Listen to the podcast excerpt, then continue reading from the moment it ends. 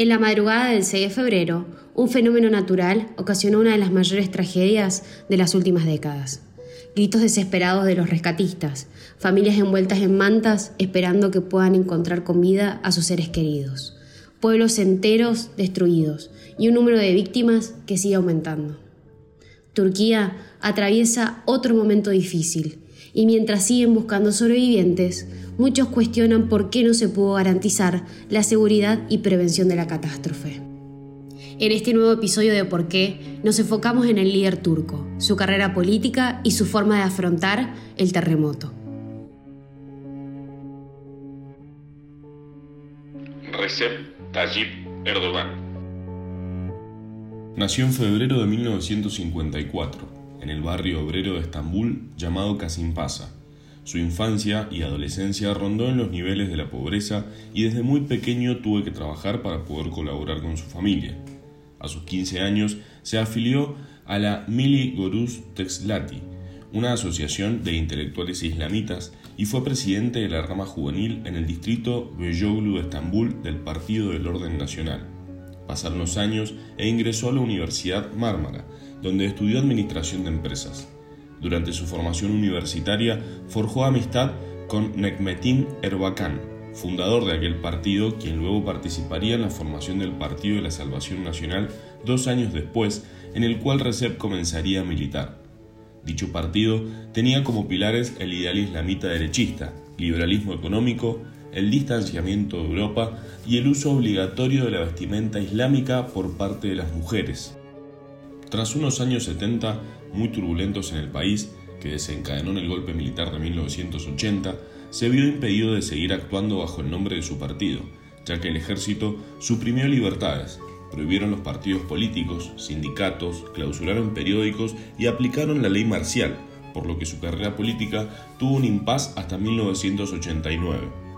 En dicho año, representando al Partido del Bienestar, se presentó como candidato para la alcaldía en Beyoglu, la misma fracasó. Sin importar la derrota, nuevamente en el 94 se presentó en las elecciones municipales para ser alcalde, pero esta vez para Estambul, y fue coronado como su primer victoria, y con gran popularidad. Se mantuvo esos años en función por su eficiente gestión, incluso tomó relevancia internacional al recibir la segunda conferencia de las Naciones Unidas sobre los asentamientos humanos en la ciudad.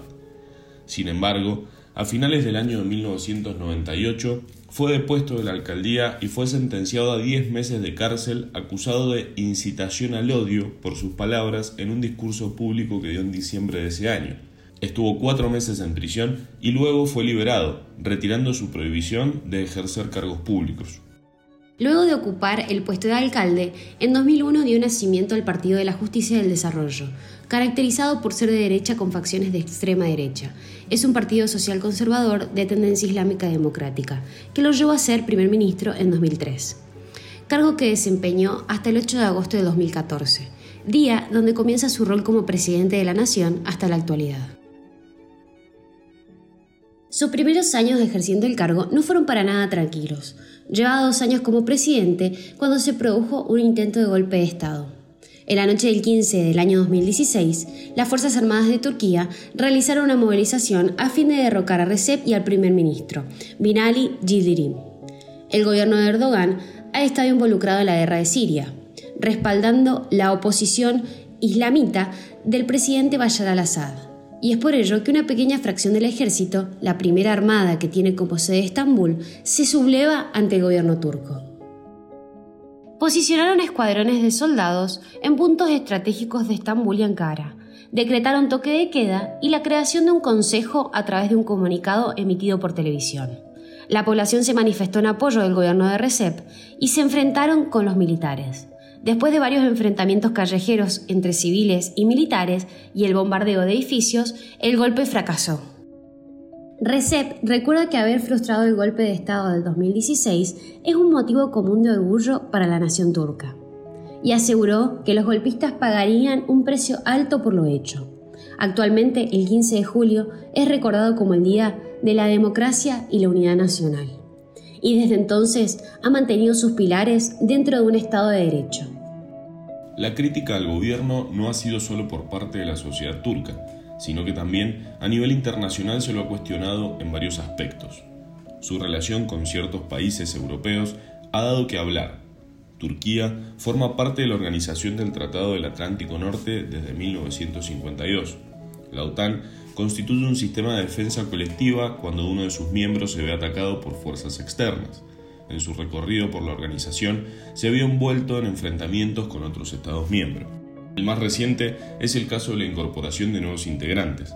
Desde que Suecia y Finlandia han decidido postularse para el ingreso a la OTAN, el gobierno turco se ha opuesto drásticamente, posponiendo las reuniones de adhesión de manera indefinida.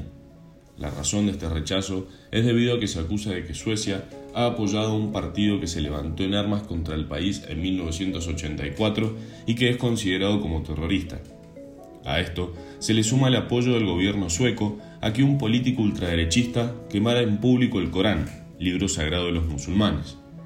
Nuestro punto de vista sobre la entrada de Finlandia en la OTAN es positivo, pero no sobre Suecia, señaló. Hasta febrero del año 2023 aún no puede ser miembro por los impedimentos realizados por Erdogan. No solamente las cosas se encuentran tensas con el país nórdico, sino que también la enemistad con su vecino Grecia está en aumento. Si bien es una lucha que se ha desarrollado a lo largo de varios años por el control de la zona del Manegeo, Turquía además ha explorado y realizado perforaciones en busca de petróleo y gas en zonas económicas exclusivas de Grecia y en el mar de Creta. También denuncia el hostigamiento de casas que simplemente cumplían misiones impuestas por la OTAN. Ambos gobiernos, ante una posible escalada de la situación, han decidido militarizar sus costas a la espera de un posible ataque. Se dice que Erdogan llegó para traer modernidad, mejorando y ampliando las relaciones diplomáticas. Por lo visto, sus afines son los países de Oriente. Cada vez es mayor el vínculo que hay entre el presidente turco y Putin. El motor principal de esta unión es el antioccidentalismo que militan ambos líderes. De todas formas, difieren en algunas cosas, ya que Turquía, al ser miembro de la OTAN, debe responder en parte a ciertos ideales de dicha organización, por lo que se encuentra en el medio de ambas partes. Es más, fue un gran mediador en el conflicto entre Rusia y Ucrania, y a raíz de su buen vínculo con Vladimir Putin, logró mermar las hostilidades. Es una realidad que si el conflicto se sigue perpetuando en el tiempo, el equilibrio que quiere lograr entre Occidente y Rusia se va a hacer cada vez más difícil en razón de que son dos oposiciones muy contrapuestas. ¿Qué lado tomará Recep el día que esa balanza se derrumbe? Desde 2018, el Estado pasó de un sistema parlamentario a uno presidencial, lo que trajo consigo concentración y centralización de poder en sus manos y a ser calificado de autoritario o nuevo sultán, debilitando la democracia en el país, con profundo riesgo para la seguridad jurídica, sus instituciones y la libertad de expresión, agravándose los hechos de represión. Y como si fuera poco, el territorio se encuentra sumergido en la tragedia ocurrida del 6 de febrero y los acontecimientos del 20 de ese mismo mes. El territorio turco se encuentra asentado sobre una unión de varias placas tectónicas y además las condiciones de las construcciones no eran las mejores. Todos estos factores indican que el efecto de ambos terremotos fue mucho peor. Rescatistas aún siguen en búsqueda de sobrevivientes. Se estima que más de 40.000 personas murieron y las réplicas de los días siguientes cuentan con más de 200 heridos y lograron derribar estructuras que habían quedado debilitadas ante la primera catástrofe, empeorando aún más la situación. Las mejoras no llegan y las quejas aumentan. Se cuestiona la ayuda, que ha tardado tanto en llegar. La mayoría de los edificios nuevos se derrumban debido a que no son a prueba de terremotos, siendo esta una zona propensa a este fenómeno. Estas preguntas no pueden emitirse en los medios, ya que la información es controlada por el gobierno debido a una ley de censura aprobada en el año 2020, con el motivo de evitar que se publique contenido ofensivo. Caso contrario, se debe pagar una multa de extenso valor. Pero los ciudadanos no temen hacerse escuchar y sobre todo en este año electoral. El terremoto ha logrado que el líder sea puesto en la mira y hoy sea noticia en todos los diarios del mundo. Se ha visto que, además del autoritarismo que milita el régimen del erdoganismo, otra cuestión más polémica salió a la luz y es la visión que tiene Recep con respecto a la perspectiva de género y la limitación de los derechos a las mujeres. ¿Hay que darles una pala y dejarlas trabajar? No puede ser. Eso va en contra de su la estatura, dijo Erdogan. Él considera que las mujeres no son iguales a los hombres y que su única tarea como tal es ser madre. Frente a este grave panorama, las mujeres ya califican como un grupo vulnerable e ignorado que corre un gran peligro bajo el régimen, ya que el género en el país está muy relacionado con la cultura y la religión. Es por ello que romper con esas estructuras es muy difícil y además, pero no menos importante, gran parte de la sociedad defiende y piensa igual que su presidente. En esta misma situación se encuentra el colectivo LGTBQ, a quienes se los considera contrarios a la moral tradicional del Estado. ¿Y al día de hoy, algo ha cambiado? No, ya que el dirigente sigue al mando con sus ideales más presente que nunca y el estratega ha conseguido la victoria, alzando sus cuatro dedos constantemente en referencia a su eslogan una sola nación, una sola bandera, una sola patria y un solo Estado. Muchos dicen que gracias al intento fallido del golpe de Estado del 2016, dejó la vara muy alta ante los otros candidatos. La sociedad considera que él es capaz de garantizar la seguridad dentro del territorio y poder hacerle frente a cualquier situación conflictiva que pueda llegar a ocurrir. El desastre natural que está viviendo al día de hoy es un gran desafío para él. ¿Podrá usarla al igual que el estado de sitio, como una nueva estrategia para perpetuarse en el poder? La mitad de la población no cree correcto que siga ocupando el máximo cargo político. Sin embargo, es una de las personas que más acumula poder desde los inicios, usando y abusando de su retórica populista.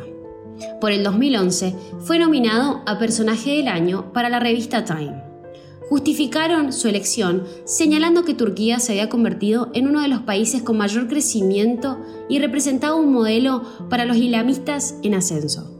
Esta contradicción hace única la situación del Estado euroasiático.